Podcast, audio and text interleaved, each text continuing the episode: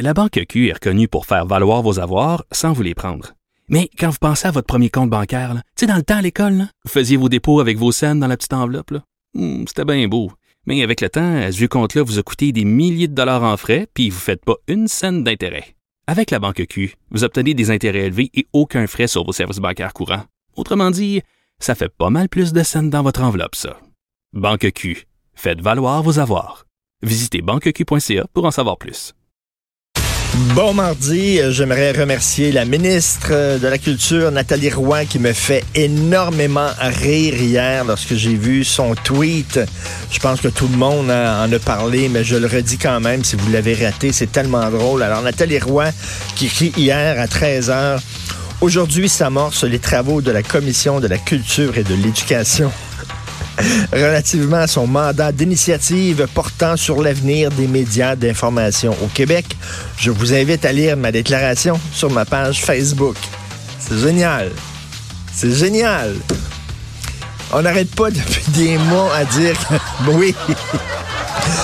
On n'arrête pas depuis des mois à dire que justement les médias traditionnels euh, en prennent euh, et boivent la tasse à cause justement des GAFA de ce monde, Google, euh, Amazon, Facebook, Apple, tout ça. Elle a dit. Venez me rejoindre sur Facebook. Bravo, c'est extraordinaire. Et là, il y a des gens qui, qui m'écrivent et qui disent, écoutez, on est un peu tanné de vous entendre, les médias, vous plaindre. C'est comme si vous étiez la seule industrie qui a des problèmes ces temps-ci. Il dit, il y en a plein d'autres industries qui ont des problèmes. L'industrie du taxi a des problèmes. L'industrie du tourisme a des problèmes à cause de Airbnb, les hôtels, euh, les, commerces. L'industrie du commerce, de la vente au détail, on a des problèmes à cause d'Amazon. Ça nous rentre tout dedans, ces nouvelles technologies-là. Mais là, on dirait, parce que vous, vous avez le micro, vous, vous ne faites de parler que de vos problèmes. Il dit, vous êtes chanceux. Vous êtes chanceux. On aimerait ça. Nous autres, les commerçants au détail aussi, avoir des émissions de télévision, on pourrait se plaindre. Des micros, on pourrait parler de notre problème à arriver. On n'a pas ça, mais vous, les médias, ben, vous avez les médias. Fait que là, c'est vrai que les médias, quand même, ont tendance des fois à se regarder. Mais là, on va dire, oui, mais c'est important pour la démocratie, les médias. C'est important. C'est pas une industrie comme les autres. C'est pas seulement une boutique de vêtements.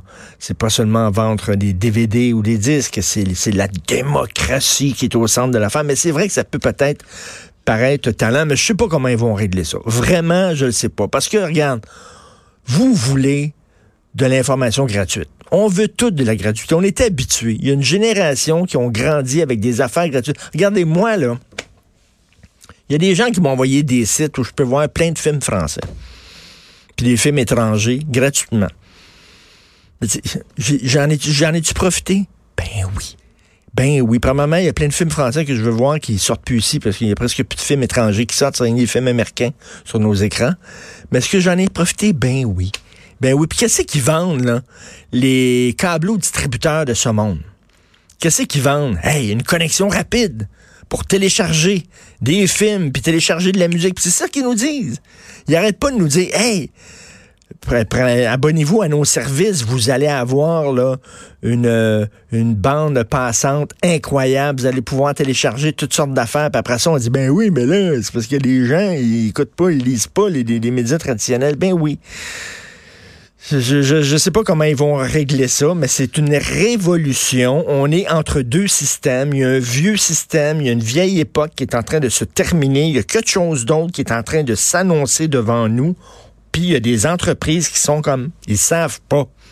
Le New York Times, ils ont mis leur site gratuit, ça n'a pas marché. Après ça, ils l'ont mis payant, ça n'a pas marché. Pourquoi? Parce que les gens sont pas prêts à payer pour les journaux. Ce que les gens veulent, malheureusement, c'est du commentaire. Ils veulent pas. Ben oui. Là, Fred me pointe en disant Tu fais partie du problème, Martineau? Ben oui, je le sais. Je fais du commentaire, je le sais, mais je suis lucide sur ce que je fais. Qu'est-ce que t'en penses? On veut savoir qu'est-ce que tu penses. Qu'est-ce que t'en penses, toi?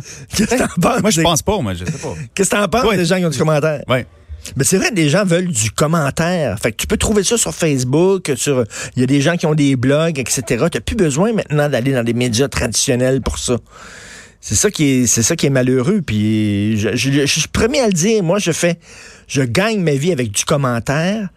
Mais le plus important dans le journaliste, c'est pas le commentaire. C'est pas le commentaire. Ce sont les journalismes d'enquête, ce sont les reportages, ce sont ces gens-là que peut-être vous connaissez pas, ces journalistes-là, parce qu'ils sont pas sous le projecteur, ils sont pas sous les spots, c'est pas des grandes vedettes, mais c'est des gens qui travaillent euh, incognito, underground, qui travaillent des fois pendant plusieurs mois pour sortir une histoire. Puis après ça, moi, qui fais du commentaire, ce que je fais, c'est je m'accroche à cette histoire-là, puis je fais du ski bottine.